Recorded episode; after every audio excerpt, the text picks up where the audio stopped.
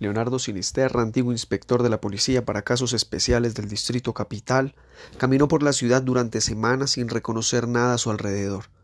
Durmió a la entrada de almacenes, iglesias y en bodegas y casas abandonadas. Comió lo que le regalaron en cafeterías y restaurantes populares. Soportó golpizas en enfrentamientos con gamines y bandas de otros vagabundos. No se cambió de ropa, no se afeitó, no se bañó, no se cortó las uñas y por eso sus manos parecían un par de garras. Y por último, no pronunció palabra y al menos por un tiempo olvidó cómo se llamaban el mundo y él mismo. No obstante, su mirada, que atravesaba las personas y los objetos sin detenerse en ellos, comenzó a cambiar y fue adquiriendo poco a poco una apariencia humana. Destellos de una vida pasada fueron surgiendo en esas largas caminatas urbanas, rostros de mujeres, sensaciones, voces, miedos y alegrías fueron llegando a la superficie y conformaron las primeras piezas de un largo rompecabezas.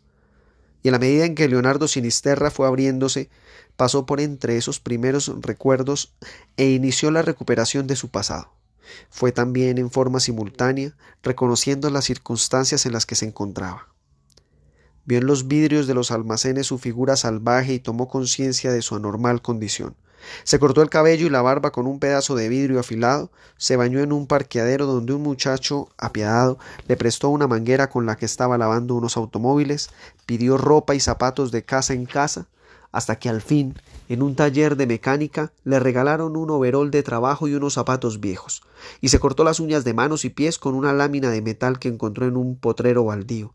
Así fue como Sinisterra comenzó el rescate de su humanidad. Pasó de demente alucinado a mendigo ocasional y luego desempeñó trabajos diarios de limpieza en bodegas y estaciones de gasolina. Pero su memoria seguía trastornada y un gran porcentaje de su vida estaba enterrado en unas tinieblas inescrutables. Una noche cualquiera, buscando un lugar donde dormir, se internó sin querer en la calle del Cartucho, donde decenas de basureros y recicladores descansaban al lado de sus carretas de madera.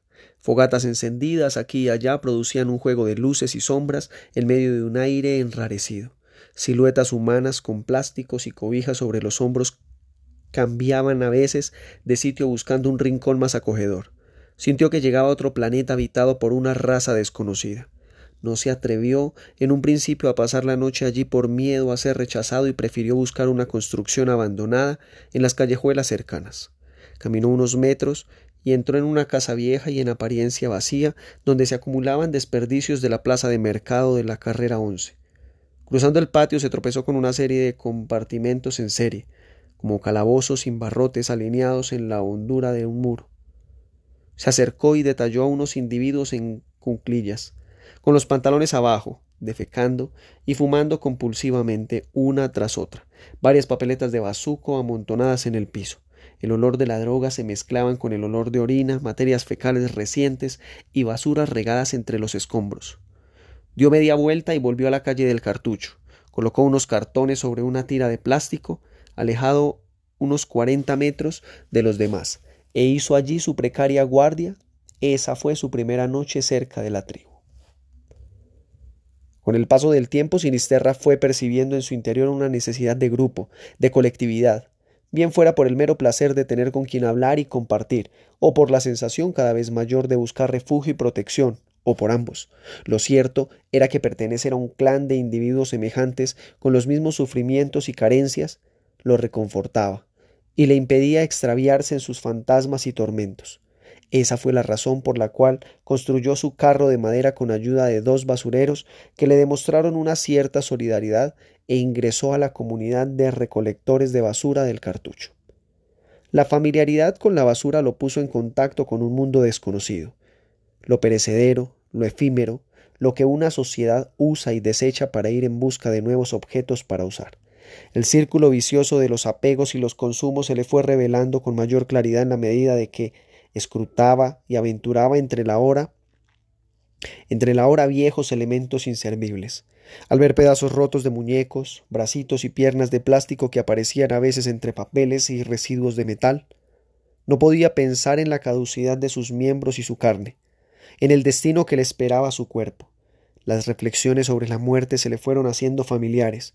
Preguntó a sus compañeros si le ocurrían estados de ánimo similares y ellos asintieron contándole anécdotas y circunstancias en las cuales, inevitablemente, iban surgiendo esas ideas. Una tarde leyó un fragmento de periódico, una noticia breve que le llamó la atención. Esta decía así. El lunes 29 de mayo a las 11 y 50 minutos, la mitad de Almacenes El Rey fue destruida por una contundente explosión. 14 personas murieron y 7 quedaron gravemente heridas. La radio dijo en la tarde que el número total de heridos superaba los 25. Los bomberos tuvieron que hacerle frente a un fuego tenaz y perseverante por más de dos horas. Mientras tanto, la camioneta de la policía identificada con el número 1204, que patrullaba la zona distraídamente, fue avisada de un atraco a mano armada en el Banco Social por parte de un individuo vestido de payaso. La persona que telefoneó no se identificó. Aseguró que se trataba del mismo hombre que había puesto la bomba en el famoso almacén capitalino. El hombre fue alcanzado a cuatro cuadras de allí y en el momento en que intentó una fuga desesperada, los policías lo acribillaron sin piedad. El maletín que portaba, en cuya parte exterior se podía leer una inscripción que decía Recrear payasos profesionales. Fue abierto más tarde en la estación 40 de policía. En él se encontraron 3 millones de pesos, un revólver de juguete y un libro de chistes para niños. Guardó el recorte y lo releía de vez en cuando, identificándose misteriosamente con el protagonista de la noticia, el bandido payaso que terminaba con el cuerpo agujereado. De esta forma coleccionó diversos artículos o noticias que le impresionaban, convencido de que esta práctica lo iba a llevar a la recuperación total de su memoria. La lectura le murmuraba a veces imágenes de esa vida que con tanto anhelo deseaba recobrar. A la luz de las fogatas nocturnas se recostaba en su carro de madera y leía y leía intentando capturar esa identidad que el pasado le había arrebatado. Una cosa sorprendía a sus compañeros y era que Sinisterra tenía conocimiento de un vocabulario amplio y educado. Cuando uno de ellos necesitaba explicaciones sobre el significado de una palabra, acudía a él. Sinisterra no comprendía muy bien el mecanismo por medio del cual recordaba esos significados, pero siempre terminaba dando ejemplos, sinónimos y comparaciones adecuadas sobre un sustantivo o un adverbio. Sus compañeros cercanos que conocían de su amnesia urdieron la hipótesis de una vida pasada llena de lujos, buenos colegios, reuniones sociales y viajes al exterior. Se divertían imaginando situaciones o posibilidades. Hijo de un banquero prestante al que sin duda habían presionado mediante su secuestro para exigir una cuantiosa suma de dinero, o familiar de un diplomático extranjero que había sufrido un accidente o el nieto consentido de una viuda rica que había recibido de un golpe la cabeza, quedando por ahí a merced de los delincuentes y al amparo de los transeúntes. Sinisterra se sonreía cuando escuchaba las historias de sus amigos y les agradecía su empeño en colaborar con la búsqueda de esa persona que se había ido de su interior. Lo cierto era que el ministro, como lo habían bautizado en el cartucho, vivía escindido. Uno era el lenguaje que usaba para hablar contaminando de una jerga impresionable para alguien que no perteneciera al medio y otro el lenguaje que reservaba para sus lecturas. Así, al lado de expresiones como boletearse, parcero o chichipato, convivían en su cerebro palabras como acrimonía, pristino o coadyuvar. Sin darse cuenta, en esta división coexistían milagrosamente su pasado y su presente. Uno de los recortes de periódico se convirtió en su texto preferido y solía releerlo dos o tres veces por semana, sin que por ello se perdiera la placidez y la belleza de la primera lectura. Se trataba de un texto breve, de un prosista japonés que firmaba como Yusen Tendo, cuyo ritmo lo impactaba y lo sobrecogía, y que había sido publicado en una parte de una sección cultural. Cuando estaba solo lo leía en voz alta para apropiarse mejor de la ondulación de esas imágenes que lo hundían en un vértigo de delectación y serenidad el siguiente era el texto. El mercader y los portales. Oscuramente escondidos en los entretiempos de un viaje silencioso y sin sentido, los portales yacen como estatuas del pasado a las cuales se ha dejado sin nombre y muestran su imponencia a través de los plintos y las espiras que aguardan la mirada cómplice de un caminante perdido. Han quedado allí solos y no saben de las sonrisas que habían que habitan en la costa de Marfil, de las promesas de Burundi, de la pálida piel de las muchachas de Birmania o de los adolescentes que entregan su virginidad en las sórdidas playas de Ghana. Ellos, los solitarios, los inamovibles, ignoran que el mundo teje acontecimientos más esporádicos y más poderosos que los sueños del mármol. Desconocen también el trabajo asombroso de los herreros nocturnos, las palabras que pronuncian los joyeros en las bodegas clandestinas de Nueva Delhi, la luz incandescente que sorprende a los amantes en los cuartos de alquiler y el aroma exquisito que dejan los kiwis. Las marabúes, las abutarras y los trogones cuando recién aparecen las primeras pisadas del atardecer. Los portales no saben que el tiempo como un hilo de invisibles efectos escribe infatigable el devenir de los hombres y sus vanas esperanzas. Él, después de haber recorrido los singulares costumbres de los países donde la niebla se estanca meses enteros en las praderas y donde el viento murmura secretos en los desiertos, se sentaba junto a ellos a vender sus telas y sus bebedizos esperando que la rueda interminable de la multitud se detuviera un instante y que alguien, tal vez tembloroso y dudativo, se acercara a comprarle uno de los objetos que constituían su mágica mercadería. A veces llovía y entonces se arrodillaba junto a las columnas para protegerse del sonido vertiginoso que producía el agua al caer sobre las gárgolas de metal, y de granante no era buenas tardes aquellas. La lluvia tenía a su memoria legiones de recuerdos y aunque los portales se inclinaban para darle su abrigo, no alcanzaban sin embargo a soportar el peso de su nostalgia y la terrible lucidez que extendía a lo largo de sus dolencias. Entonces se levantaba, reunía en una sola escalera su mísero negocio y comenzaba a caminar hacia los puertos donde la lluvia no maltrataba las visiones del pasado. Así, en esas tardes de continuas evocaciones, los portales quedaban allá, en la ciudad, como dioses extraviados bajo las cúpulas de los templos. Ahora la sirena del barco suena por última vez y la multitud se reúne en el muelle para despedir a los viajeros. El mercader, de pie sobre la proa y con las manos colocadas sobre la murada de estribor, levanta mediabundo la mirada y contempla los portales con gratitud. Sabe que algo de él se queda entre ellos y que nadie podrá descifrar jamás los ilegibles secretos que habitan en sus materiales milenarios. Aparte de esos fugaces destellos que en ocasiones llegaban a su memoria en medio de la lectura, Sinisterra seguía padeciendo una amnesia que no daba signos de disminuir o desaparecer. Necesitaba de otros estímulos que pusieran en movimiento esa máquina de remembranzas y evocaciones que se empeñaba en permanecer atrofiada. Esos estímulos llegaron la noche de un viernes, cerca de la una de la madrugada. La calle del Cartucho estaba en calma, dos o tres fogatas continuaban encendidas débilmente, la mayoría de los recicladores dormían. Solo unos pocos, reunidos en pequeños grupos y conversando en voz baja, bebían aguardiente o fumaban marihuana. Una camioneta con vidrios oscuros se detuvo al final de la calle. Los que aún estaban despiertos quedaron suspendidos, con los ojos clavados en las placas oficiales del auto, y de inmediato reaccionaron, alertando a gritos a los que descansaban o dormían. Corrieron entre cuerpos y carros de madera, despertando a los que seguían sumidos en su sueño, y emprendieron la escapada por la parte de arriba del callejón. Cuatro individuos fuertemente armados descendieron de la camioneta y comenzaron a disparar sobre los que no habían alcanzado a huir o a protegerse. Disparaban a izquierda y derecha apuntando a cualquier individuo, mujer u hombre, que emergiera de las sombras, como si se tratara de un juego de tiro al blanco donde triunfa aquel que más cuerpos derrite. Sinisterra, agazapado dentro de su carro de madera, contuvo la respiración y permaneció inmóvil. No dio señales de vida hasta que sintió a los hombres retroceder.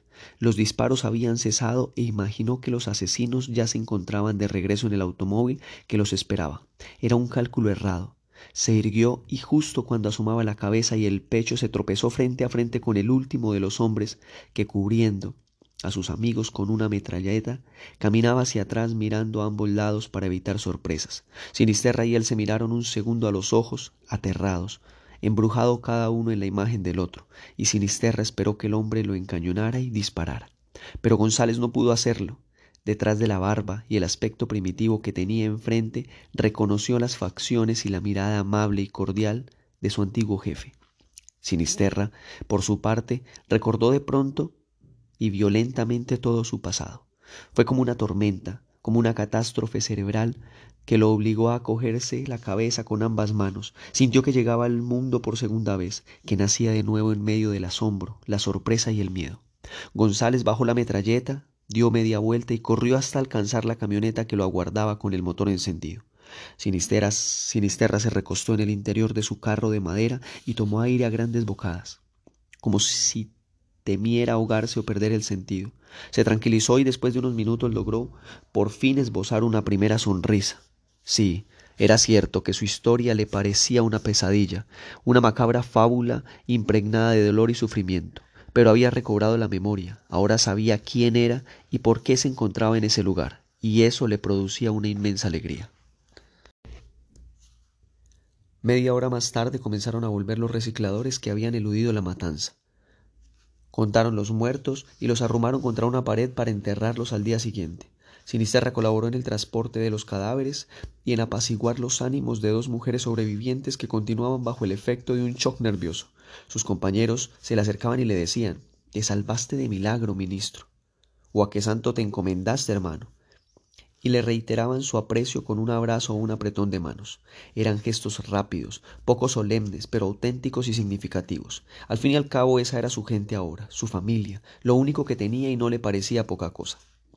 Dejó de cantar unos días los sentimientos encontrados que lo embargaban, quería tomar decisiones tranquilo, sin apresurarse, sabía que un error podía costarle esta vez sí la vida. No se escaparía dos veces de las garras de la secta, pensó, ideó, imaginó, hizo y deshizo proyectos hasta que diseñó un plan que lo dejó satisfecho y decidió descansar y reunir a la mañana siguiente a los principales líderes del cartucho.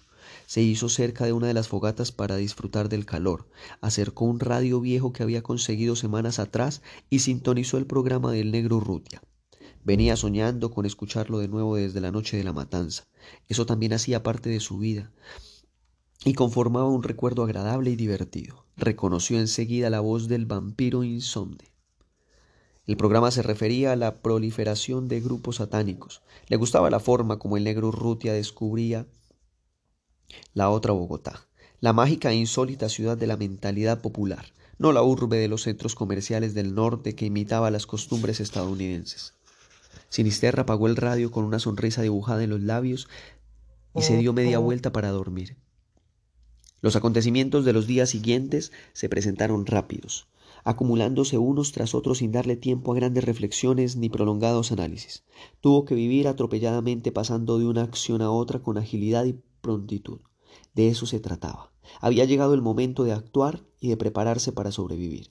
No permitiría que la secta, en unión con los organismos de seguridad, los asesinaran a él y a sus amigos como a perros callejeros reunió a los jefes principales del cartucho y les propuso armarse. Si ellos estaban de acuerdo, él haría los contactos con células de guerrilla urbana y conseguiría metralletas y revólveres para contraatacar en caso de una nueva limpieza. Los líderes aceptaron con la condición de que no se presentaran venganzas aisladas o retaliaciones que sólo generarían más persecuciones y mayor violencia. Las armas se tendrían y se utilizarían sólo en estricta y legítima defensa. Era una condición lúcida y sensata. Sinisterra se contactó con dirigentes guerrilleros de las FARC, Fuerzas Armadas Revolucionarias de Colombia y del ELN, Ejército de Liberación Nacional, y les expuso la situación de los recicladores del cartucho. Estaban inermes e indefensos ante la voluntad de exterminio por parte del Estado. Si la guerrilla se fijaba en ellos, tendrían en el centro de la ciudad un brazo armado que podía ser utilizado oportunamente explicó que la posición del cartucho era estratégica por su cercanía a las distintas edificaciones del gobierno. Los movimientos insurgentes no fueron indiferentes a sus ideas y le dijeron que se pondrían en contacto con él. En efecto, dos días más tarde, un joven lo buscó y le indicó uno, un hotel en San Victorino. Es un extranjero. El hombre les entregará las armas que necesiten, murmuró en voz baja el muchacho. Sinisterra volvió a reunir a los jefes y decidieron pasar a recoger las armas en tres cuadrillas diferentes con distancia de quince minutos entre cada una. Así se hizo. El hombre del hotel, un israelita que apenas entendía el castellano, bajaba a un garaje revólveres, pistolas, metralletas y municiones en pequeñas cajas que los recicladores camuflaban al fondo de sus carros entre plásticos y cartones sucios. La operación se cumplió sin tropiezos. Sinisterra se encargó del entrenamiento militar de lo que se llamó el Escuadrón por la Vida, constituido por recicladores jóvenes y arriesgados, cuya misión era proteger las vidas del resto de sus compañeros en caso de un nuevo intento de matanza. Sinisterra sabía que González dudaría, se arrepentiría, tendría remordimientos de conciencia, pero al fin pactaría y les informaría a los de la secta que él, Leonardo Sinisterra, estaba con vida y no era conveniente dejar un testigo de semejantes dimensiones suelto y con posibilidades de convertirse en un peligro de un peligroso enemigo. González era el típico escalador, el hombre que sueña con alcanzar mejores posiciones gracias a sus méritos y a su constancia y tenacidad. Siempre había sido débil de carácter, sumiso, obediente y temeroso de rebelarse en contra de su sistema, que tarde o temprano trabajaría para él y para su comodidad personal. Pero esta vez se llevaría una sorpresa. Él, Sinisterra, no se quedaría esperando en el papel de cordero sacrificial. Si González quería una felicitación por parte de sus superiores, un ascenso y un aumento de sueldo, no sería a costa suya, pegándole un tiro en la nuca para ir después en busca de un reconocimiento y una gratificación. Esta vez le iba a costar más trabajo, y tendría que arriesgar el pellejo. Cuando el escuadrón por la vida estaba entrenando y sabía las instrucciones de memoria, Sinisterra se acercó una tarde a la guardia de Celia, revisó primero los alrededores y notó que el viejo caserón donde funcionaba la iglesia no estaba vigilado ni acordonado por detectives disfrazados de vendedores ambulantes o parroquianos bonachones. Celia no podía creer la historia que Sinisterra le estaba contando.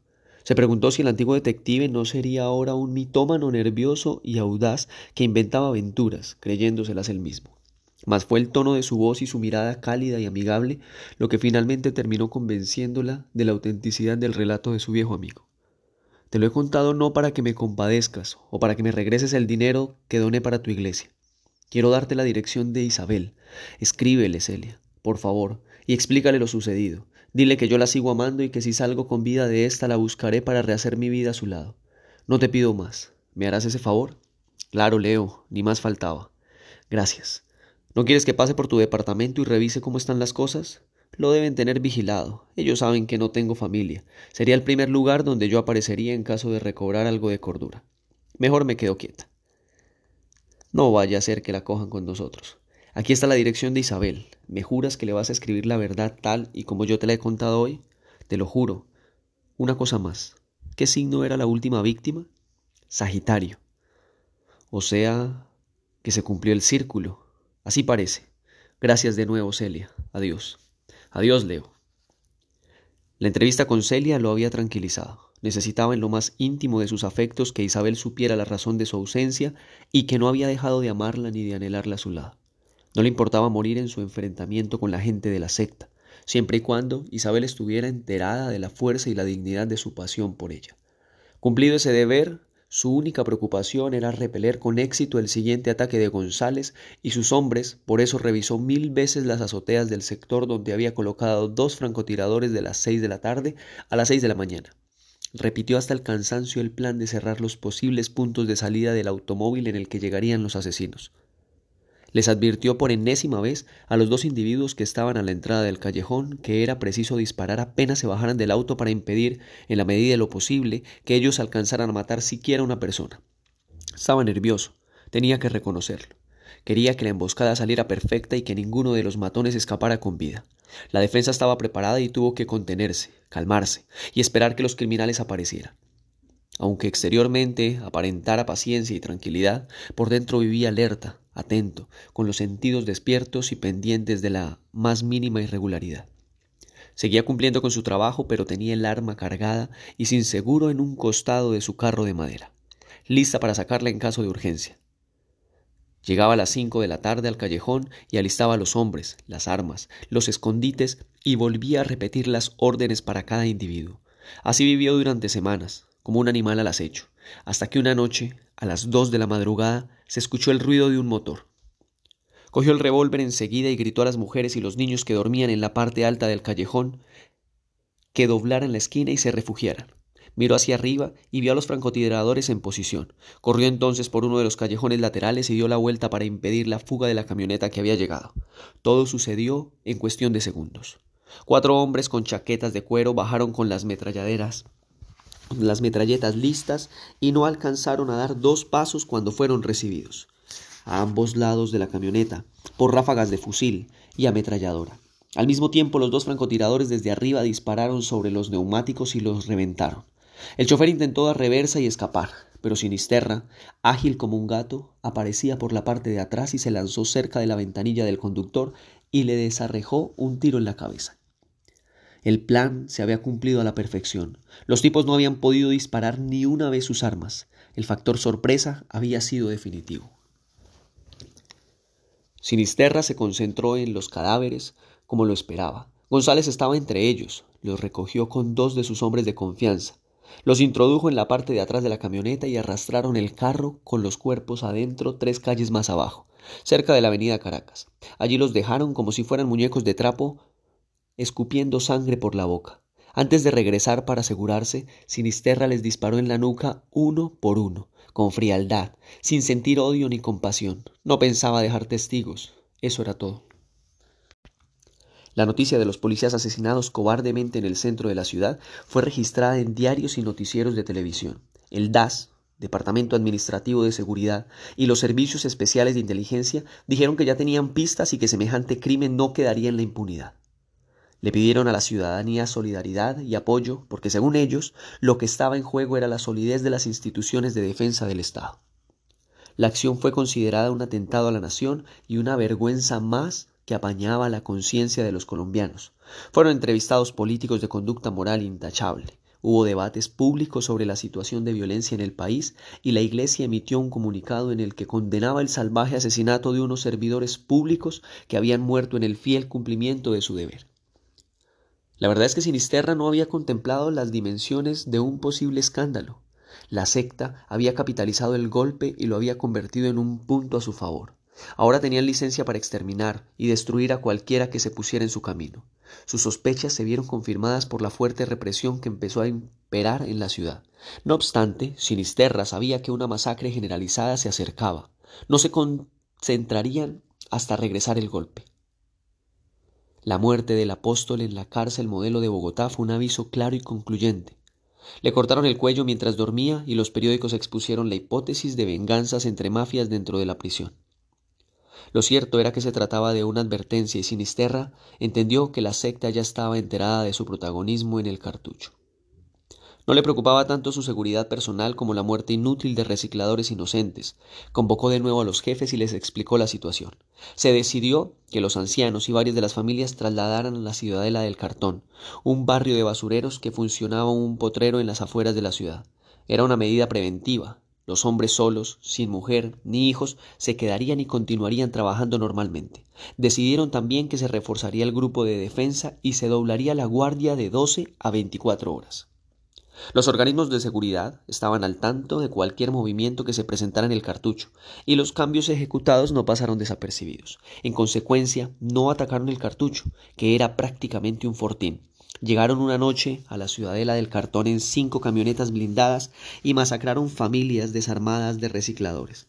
Dispararon a quemarropa sobre niños y mujeres, Quemaron las míseras viviendas que encontraron a su paso y al término de la orgía de sangre y destrucción buscaron un poco de diversión. Amputaron dedos y orejas de las víctimas en medio de chistes y carajadas.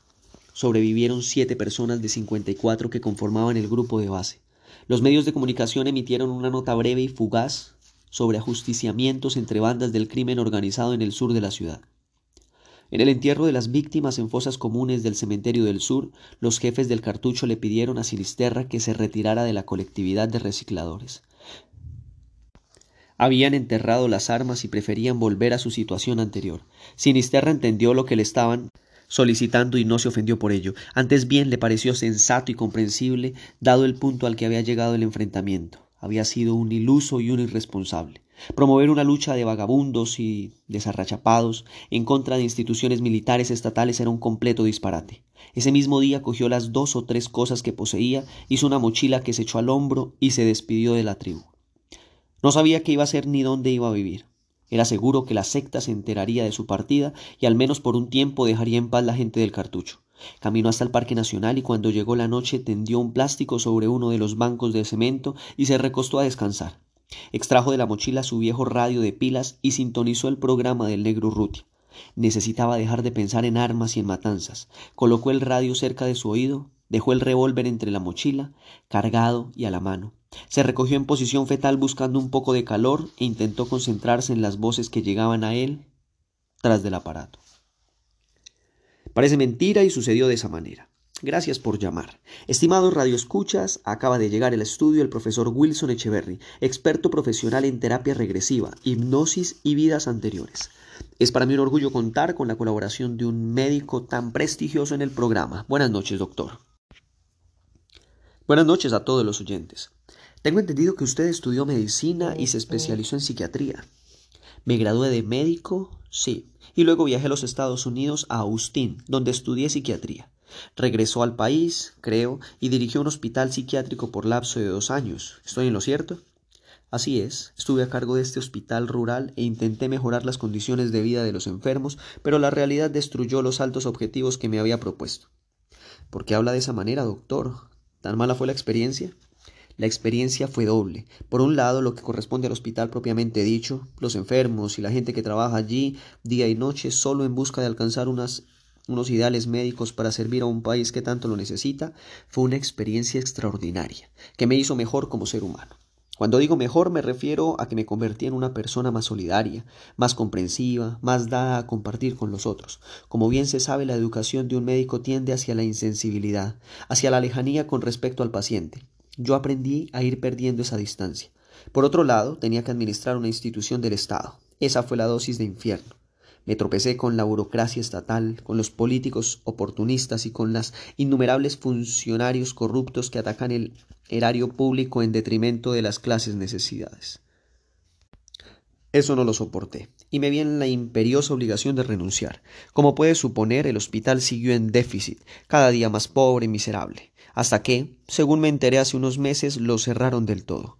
Ahora es una edificación ruinosa, inundada de insectos y ratones. Parece una metáfora del país. Usted lo ha dicho. ¿Escucha uno tantas veces la misma historia? Lo grave es que he terminado por creer que el poder de los corruptos es invencible en este país. Aunque luchemos y multipliquemos nuestros esfuerzos, siempre estarán ahí, reproduciéndose como las ratas. Doctor, qué panorama. Cambiemos de tema para no amargarnos la noche. Dígame, ¿cuándo comenzó a sospechar que lo de las vidas anteriores se perfilaba como un asunto que había que tomar en serio? Hace cinco años experimenté con terapia regresiva y en dos o tres casos mis pacientes no se remontaban a circunstancias vividas, digamos, durante la adolescencia o la niñez, sino a décadas remotas en las cuales ellos poseían otro rostro, otra clase social, en fin, otra vida diferente, una situación muy difícil de manejar. ¿Por qué, doctor? Iba en contravía de lo enunciado por la comunidad científica internacional. Tenía que elegir entre mantener mi reputación como psiquiatra serio y responsable o lanzarme a investigar las evidencias de un mundo extraño y fascinante. Optó por lo segundo. Por supuesto. Considero que ese era mi deber. Doctor, ¿por qué no nos cuenta cuáles fueron sus primeros casos de regresiones a vidas pasadas? La primera vez me sucedió con un paciente hombre de unos 40 años, tenía complicaciones en sus relaciones sentimentales y yo quería precisar las circunstancias exactas en las cuales este individuo había sufrido por primera vez un abandono efectivo. A lo largo de las consultas fue muy difícil delimitarlo y por eso decidí acudir a la hipnosis. En la primera sesión le dije que se remontara ese instante en particular cuando él se había sentido solo, abandonado, huérfano, afectivamente. Y ocurrió lo inesperado. El paciente comenzó a hablar de una calle de París a final del siglo XIX, narraba la arquitectura, los vestidos, las costumbres, la situación política y una infinidad de detalles más. Me sorprendió que los nombres en francés los pronunciaba sin acento, como si fuera su lengua natal. Fue impresionante. Yo no sabía qué hacer. No estaba contemplado en sus planes. Claro que no. ¿No había leído nada al respecto? Jamás. Yo solo leía casos reseñados en publicaciones académicas, y algo similar era considerado como superchería o simplemente tema de religiones orientales. Volviendo al caso de su paciente, ¿por qué se remontó a una calle parisina en esa época en particular? ¿Qué fue lo que vio allí? Era una escena que respondía a la pregunta que yo le había formulado. Un hombre joven atendía en su lecho de muerte a su amada, enferma de tuberculosis. El hombre era un pintor menor, miembro del grupo de pintores impresionistas que intentaban cambiar la técnica y el concepto de belleza de la pintura europea de esos años. Su obra giraba en torno a una serie de retratos que él había hecho de una obrera llamada Marie Duval. El rostro y el cuerpo de esta mujer lo habían obsesionado hasta el punto de retratarla en un sinnúmero de posiciones lugares internos y externos, y en cada una de las horas del día. Esa obsesión se convirtió muy pronto en un amor desmesurado, en una pasión incontenible. Ahora ella moría en sus brazos, dejándolo vacío y sin deseos de vivir. El recuerdo perturbaba su vida actual y la influía subterránea sin que él fuera consciente de ello. Qué interesante, doctor. El paciente al fin se curó. Yo decidí llevar los recuerdos al pleno consciente y hay una especie de tranquilidad, de reposo cuando sabemos que la muerte no es el fin de todo, sino un paso más, un elemento en el proceso. Reconocer en la muerte un tránsito hacia otro estado genera un gran alivio, mejoran de inmediato nuestras relaciones con el entorno.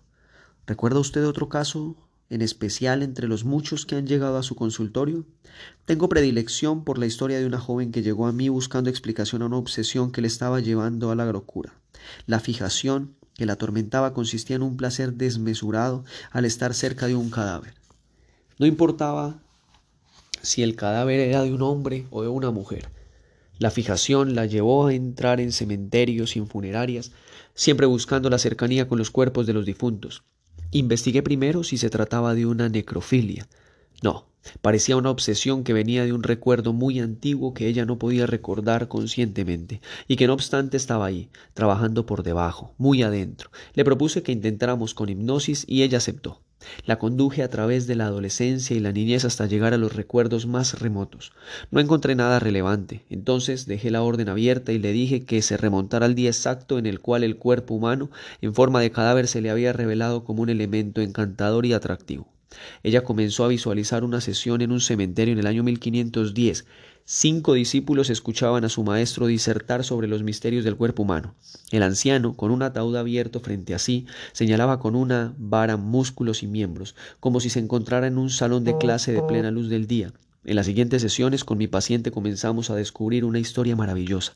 Ella siempre se veía en esas reuniones clandestinas como la única mujer, la que indicaba que seguía existiendo una afinidad del sexo entre su vida de ahora y su vida en la primera década del siglo XVI. En efecto, ella era la única discípula mujer que tenía el viejo maestro, quien aparte de sus lecciones de anatomía enseñaba también a su aluminia pintura y escultura. Ese hombre era nada menos que Leonardo da Vinci, pocos años antes de su muerte. En las sesiones con mi paciente me enteré de cómo caminaba Leonardo, de su forma de vestir, de su humor, de sus ataques de melancolía.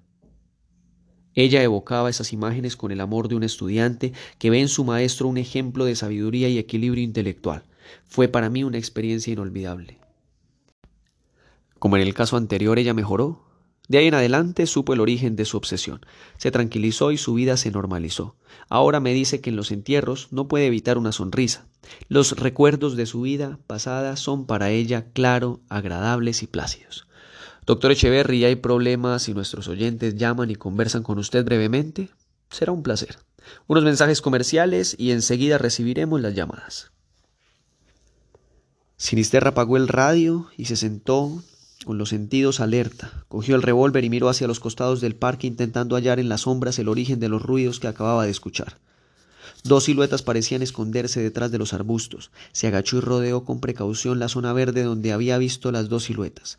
Sabía que podía tratarse de vagabundos como él. Algo le decía que no, que se trataba del primer acercamiento de la secta luego de los sucesos del cartucho. Lo tenían vigilado y habían esperado hasta tenerlo así, desprotegido y sin la ayuda de sus compañeros. Sus reflexiones se confirmaron al ser recibido con dos disparos que por fortuna pasaron de largo sin herirlo. Abrió fuego sobre las siluetas y por los gemidos y los gritos de dolor supo que había dado en el blanco. Se acercó con cautela y vio los dos cuerpos en el piso. Recogió las armas, las introdujo en la mochila y salió del parque intuyendo que era perseguido. No veía a nadie, no escuchaba ruido cerca de sí, pero una especie de olfato, de sexto sentido animal, le indicaba que estaba siendo vigilado y que la muerte de los dos abuesos no quedaría sin venganza. Corrió por las calles sin detenerse, sin a confirmar sus sospechas. Cruzó avenidas y barrios residenciales, pequeños parques y zonas públicas hasta que, rendido de cansancio, se detuvo en un callejón mal iluminado. Tomó aire y miró hacia atrás. Nada. Pensó que los había perdido y que habían sido incapaces de seguir su correría caótica y desordenada. Se sentó en una pared de ladrillo que protegía un modesto jardín de una casa de familia. Entonces escuchó el ruido del motor de un automóvil que se acercaba. Intentó huir hasta el lado opuesto, pero un ruido similar lo detuvo. Lo tenía encerrado. Había llegado el ajuste de cuentas por parte de la secta. No tenía cómo escapar. El ruido de ambos vehículos se acercaba. Sintió su respiración agitada y un sudor frío le humedeció la frente y las sienes. No quería morir masacrado de esa manera. Se arrodilló, cargó su revólver y revisó las dos armas que le habían sustraído a los hombres del parque. Por lo menos, se dijo, era necesario morir con una mínima dignidad. Misteriosamente su mirada se detuvo en una circunferencia que tenía justo frente a sí, a dos pasos de distancia, el círculo en medio del pavimento parecía contemplarlo como si fuera un inmenso ojo metálico que quisiera comunicarle un mensaje secreto. Reaccionó con rapidez y abrió la alcantarilla con la ayuda de los cañones de las armas que acababa de revisar.